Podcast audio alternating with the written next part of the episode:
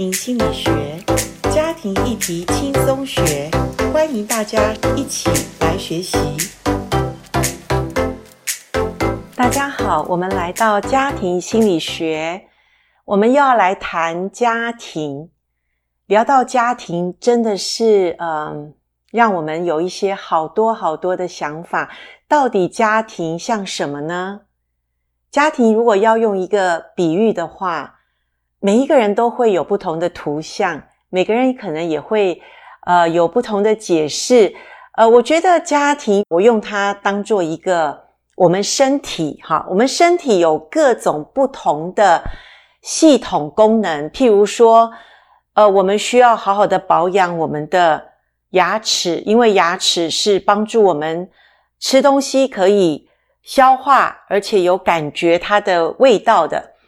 当我们咀嚼的时候，东西在我们的身体里面，我们会非常的开心，我们的脑部就会分泌一些化学物质，这些化学物质就会让我们觉得，哇，我今天真的是好有力量，好有呃一个非常有意义的一天哈。所以从每一天的吃到好的食物，开心的食物，我们就会影响我们一整天的情绪。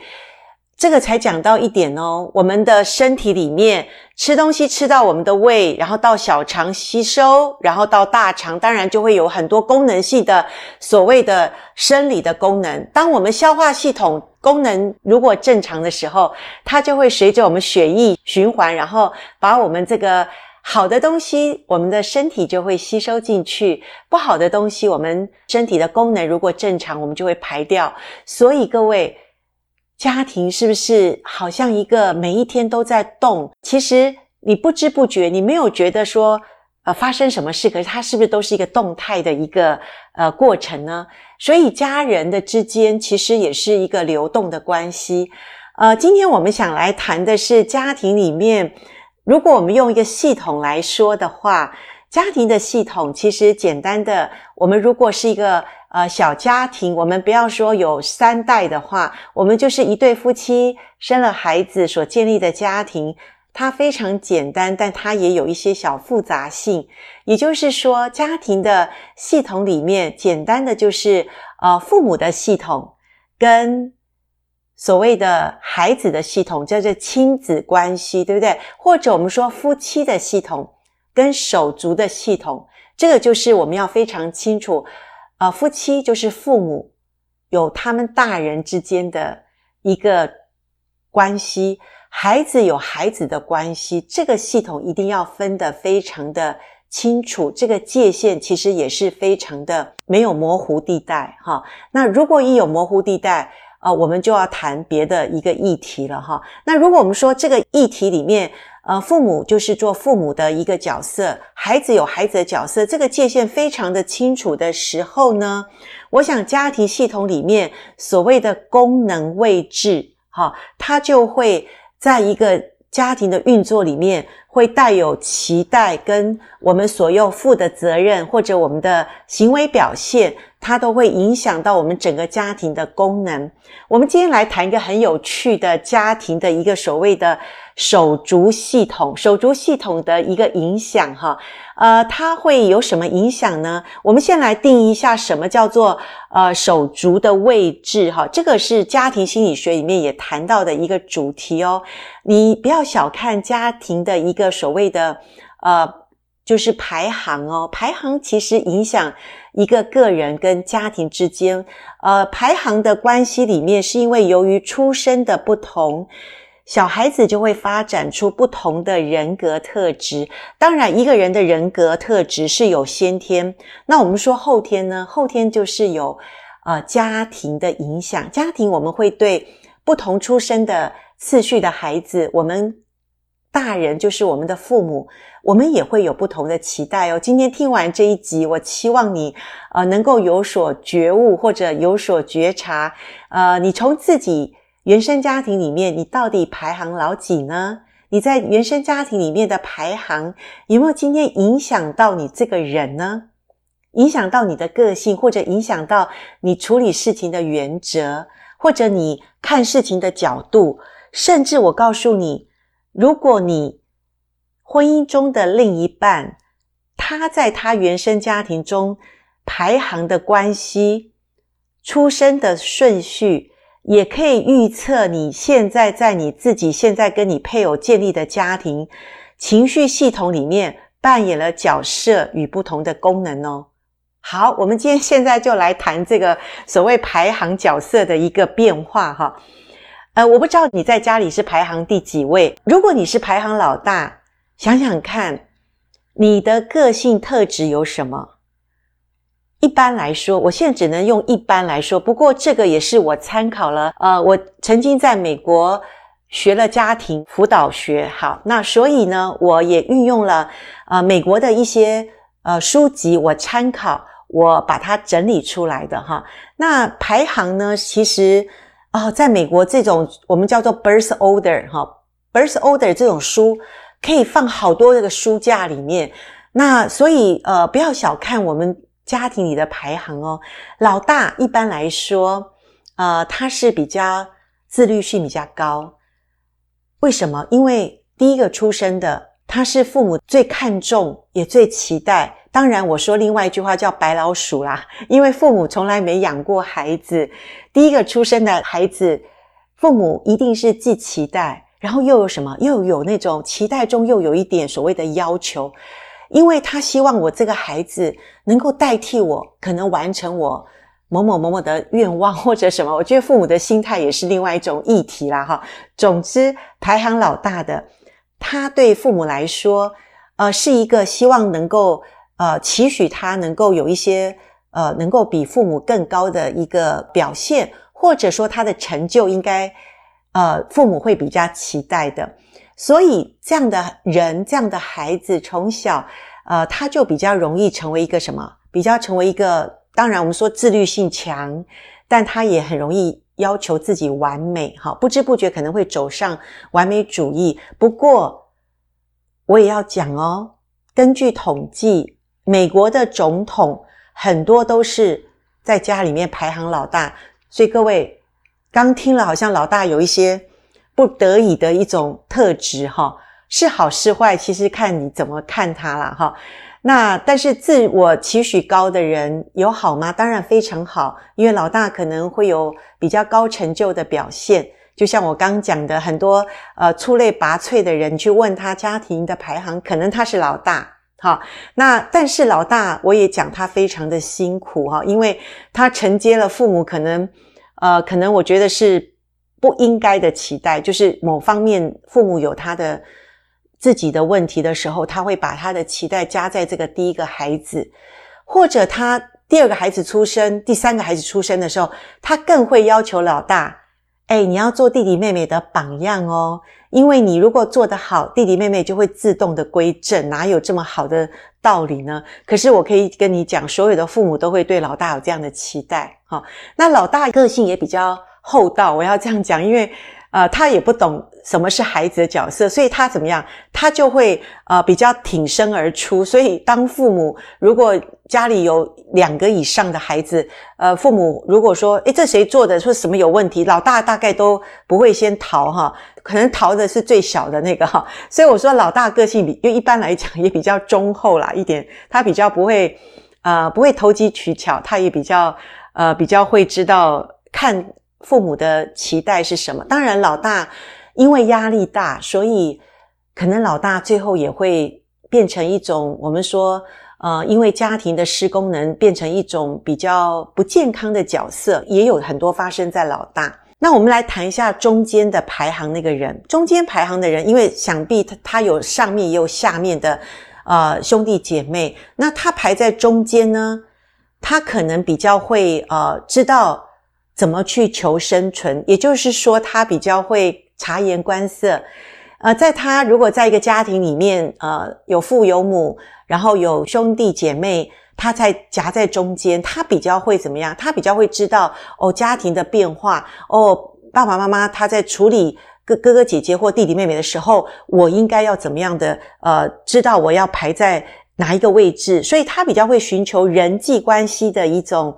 呃，一种变化，然后呢，他也比较会弹性，然后他也愿意接受新的事物，所以一般来讲，排行在中间的人，他个性也可能比较有弹性哈。那当然，他人际关系里面他也比较会随和。当然，相对的，也许某部分他也会压抑自己的情绪，他也不太呃容易表达，因为呃上有大的，下有小的，他在中间，如果他不好好的去应对，或者能够委屈一下，他怎么能够在这么多人际关系里面找到他生存的一个位置呢？所以排中间的大概呃，他的个性也比较好哈，他个性他人际关系处理也比较 OK。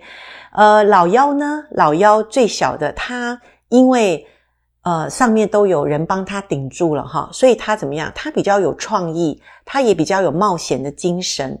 当然，相对的，因为他不用负责任。老大比较容易担起责任的那个呃角色，所以最小的他也比较可能缺乏责任感，他可以自己活在他自己的天地里。当然，呃，这种人他也可能比较缺乏他自己，因为自主性呃比较要高的话，他就会比较有成就。可是老幺的话，他可能自信心也比较。呃，有一点缺乏，当然这要看家庭里面父母的角色，还有父母有没有要求到老幺这件事情。那当然，老幺他也比较会成为投机分子，也就是说，如果家里面出现什么事情，或父母要责备人的时候，大概我说老大都傻傻的站在那里，可能最小的就已经不知道跑到哪里去，或者最小的就装可爱哈，然后要讨父母的欢喜。各位，我说这些都不是。我们故意要变成那样，是如果我们的家庭功能也不是那么的完整性好的话，父母不知道怎么跟孩子来，呃，一对一的谈话，那每一个人都在找我在家庭的位置，很容易的就是把我们的家庭的排行跟自我的这个所谓角色的扮演或者个性，就会有一点的影响到我们这个人。啊、会变成怎么样的一个性格角色？哈，那当然，我们刚刚讲了排行跟婚姻的关系也很有趣哦。这也是呃很多书里面有时候会做分析的。那我也是用了呃一本书里面，他大概有讲到说，如果老大嫁娶老大，他们的婚姻状况一般来讲会怎么样？当然，你会想到老大他是一个被父母要求，呃，所以他会比较容易呃。负起责任，然后他也会比较容易做决定，所以很多事情他从小到大他就已经习惯养成，他就会比较想要，呃，遇到事情他就会想要做决策、做决定。那请问两个人都老大，嫁娶对方，建立家庭，谁要听谁的？我在我的家庭里面，大概都是我做决定，我的弟弟妹妹都听我的。为什么我跟你结婚就要听你的呢？所以一般来说，老大跟老大结婚会有一种叫做呃 power game，就是一种权力的一种游戏哈，或者权力的战争这样讲哈。那当然就要我们要自我觉察，也要非常的警醒这件事情。如果中间的。嫁娶老大呢？中间的嫁娶老大，我们说，因为老大的个性有时候比较刚硬嘛，那可是中间那个人比较随和，所以还 OK。不过中间那个人可能他会压抑情绪，为什么？因为我们说老大的个性会比较呃果决，比较坚定，他可能会影响那个中间的那个配偶，排行在中间的那个配偶呢，可能会受老大的影响，他会不会被压抑的比较呃不能够伸展他自己的。情绪呢也有可能，所以这个也要注意。如果老幺嫁娶老大，诶，这个书上写说还不错哈，因为老幺本身就是呃比较会随和一点，会比较创意，创造生活中的比较乐趣的那一面。那老大就比较个性比较刚硬一点哈，所以诶，这样组合有的时候老幺可能会带动老大的一种生活乐趣，那老大也会帮老幺去做决定，诶，他们两个的组合。感觉起来会不错啦，哈！如果再加上他们如果个性都还不错，可以调整的话，我觉得这个应该是一个不错的组合。书上也是这么写，哈。那我们说，如果中间嫁娶中间呢，那你就要注意一下。当然，两个人的个性都很随和，可是相对的两个人怎么样？两个人可能也会有压抑的情绪，所以也必须要学习怎么在冲突当中，呃，愿意表现出自己的感觉、想法，能够谈出来。这个是对。中间嫁娶中间的人的婚姻要能够比较特别注意的哈。那如果中间嫁娶老幺也是不错的，因为呃中间的人比较随和，那老幺的人呢，他也比较是呃不会太要求自我，或者他要求什么事情都要达到一个很很标准化的话，他们的生活相处上面也可以还不错，还蛮 happy 的哈。老幺嫁娶老幺，你想看看，猜猜看，好，其实老幺嫁娶老幺，其实真的是我们用一句话叫做一团糟哈。为什么这样讲？因为老幺从小不太喜欢做决定，当他嫁娶一个也不想做决定的，生活中家庭里面每一天一打开门。柴米油盐，小孩子的问题，经济的事情，各方面要不要做决定？非常要做决定。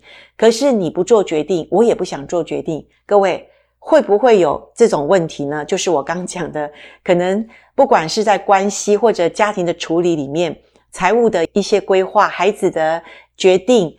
权各方面可能会有一点所谓的比较混乱一点哈，所以老幺嫁娶老幺，我们要注意一下。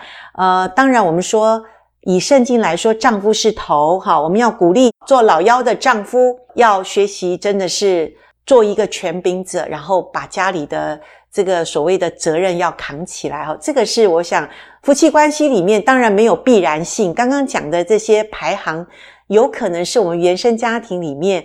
的一个影响，然后再渐渐的带入我们婚姻当中会有的一个所谓的，如果我们不了解、不明白的时候，还真的会有一些问题。可是我自己在一些的婚姻讲座或者一些带领夫妻营的时候，有时候我们谈到这边的时候，诶，有的人就拍案叫绝，有的人说：“对呀，老师你讲的这些真的就是我们家的情况。”那也不是我讲的啦，是我参考了一些书籍。谈到家庭的排行的一个影响哈，所以我想不管如何，家庭本来就是一个呃有规有矩、有一些次序的问题。呃，我想就是我们所谓的家庭的关系是有法则的哈，因为呃我们自己中国人的儒家思想也有讲到说，父子有亲，君臣有义，夫妻有别，长幼有序。朋友有信，对不对？不管西方、东方的一些所谓的现代心理学，家庭本来就是一种系统的排列，它的里面还有一些的法则哦。我简单的来把一些法则来跟大家分享。第一个就是每个家庭都是一个整体的系统，那这种系统其实不是一成不变的，它是不断在改变成长的，所以每个成员都有它的位置。所以在整体而言呢，家庭里面，夫妻就有一个小团体，手足也是一个小团体。那每一个小团体都可以变化，而且可以看到整个的一个整体。也就是说，呃，关系是一个有机的整体系统。系统发生的一种反映出来的是，呃，家庭里面可能有一些所谓的期待或者还没有完成的一种愿望。然后整体的系统里面，如果看到了个体的。呃，状况出现，其实意思就是说，我们不是要改变那个出状况的个体，而是我们要改变整个家庭的一个系统，是不是有一些问题？这个其实就是一个我们所谓的家庭的一个整体来看一个系统论，就是说，家庭里面有人出问题，请你不要针对那个人说都是你造成我们家庭的紊乱。如果你学过家庭，你认识家庭，家庭的问题。不是那个人出了问题，是整个家庭系统里出了状况。所以家庭里面有序位的法则，就是我们刚刚讲到说，所有呃家庭的系统其实也很像我们所谓的宇宙之间的呃太阳系的星球的一种彼此的牵绊，彼此的一种呃这个宇宙的关系。就是学过物理的就知道，这个星座太阳星啊什么星彼此的牵引都是有。规律的一点点的小差错，这个宇宙就会爆炸哈。所以这个东西都是，如果以家庭来讲，都是我们无意识里的牵引。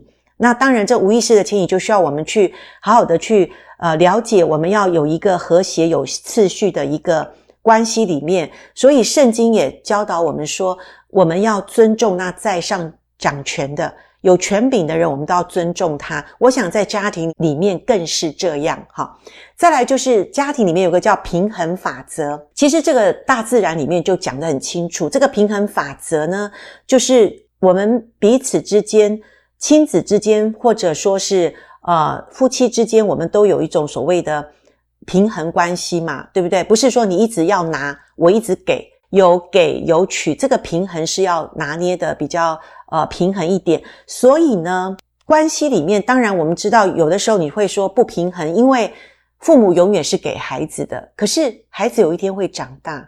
如果有一天孩子长大，他可以回馈一点父母，当然孩子永远没办法还清父母所养育他的一些所谓的心力、劳力或资产。但是如果长大的孩子能够有一点回馈给父母，就是说表达一些感谢啊，或者说真实的有一些对父母的一些表达，我觉得这种平衡也是一种家庭里的一种和乐的一种很重要的法则。再来就是事实的法则，就是说，其实每一个家庭里面发生的事实，都是我们家庭里的最好的老师，它可以带动我们，让我们看见家庭真正的事情。它的事实的原貌，所以我们就可以有成长的一个空间。往往家庭里的问题都是出在家庭里面有一些呃没有办法完成的一种心愿，或者我们心理学叫做未尽之事哈，unfinished business。在这个未尽之事的时候呢，呃，大人就会出现一种不平衡，或者一种对于出问题的那个人，我们否认他在家庭的一种身份位置。因为长期的否认，其实最大的影响是孩子。孩子会感觉不到这个人明明在我们家庭里面是一个重要的角色，譬如说父亲或母亲，因为他的某一个行为造成家庭的好像失去功能或失去身份位置，孩子就会感到不安，会出现一些所谓的情绪问题。所以，我想这个就是我们家庭里面我们要学习怎么样去和解的一个过程啊！哈，那最后呢？家庭一定世代相传，生命一定是有动力的，所以不要以为，呃，我我们现在这样做，大人做的事情不会影响什么。各位，凡走过必留下痕迹，家庭的问题更是一个代代相传、世代相传的这种，呃，一个非常真实的一个关系，或者我们说事实，或者说重收率。圣经上说。我们所种的，我们有一天都会收成。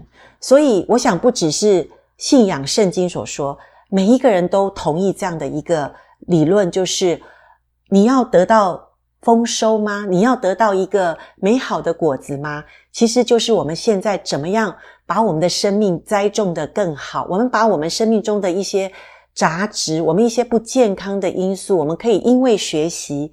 我们有所觉察，因为有所觉察，我们愿意学习改变。那在改变中，我们重新再把我们过去呃一些所谓的有问题的自己，能够再重新的觉察，然后承认我们必须要有一个呃自我重新更新的一个过程。然后呢，我们再对自己做一个好的决定。所以好的决定，就是我从现在开始，我要往。长大成熟的方向去把我自己先梳理好，不管我的原生家庭对我的影响是什么，我愿意去了解，我愿意去学习。各位，学习了解这个是真的改变的第一步。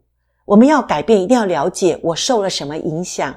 我在过去原生家庭里面，我是排行第几？所以我在不知不觉中，哦，我的影响当中，我们又建立了所谓的亲密关系里面，我又造成了什么的不健康的一个因素？这样子，我们如果两个大人，就是家庭里面的两个大人，也就是父母关系，能够好好的对话，请问我们的改变会不会影响我们的下一代？这就是一个所谓的家庭的一个法则。讲到这边，我不得不停下来，因为时间差不多了。各位，我们锁定台湾真爱家庭协会的呃家庭心理学，我们一系列谈家庭、谈婚姻、谈亲子、谈个人成长，希望跟你一起学习，我们共同成长。好，我们下次见，拜拜。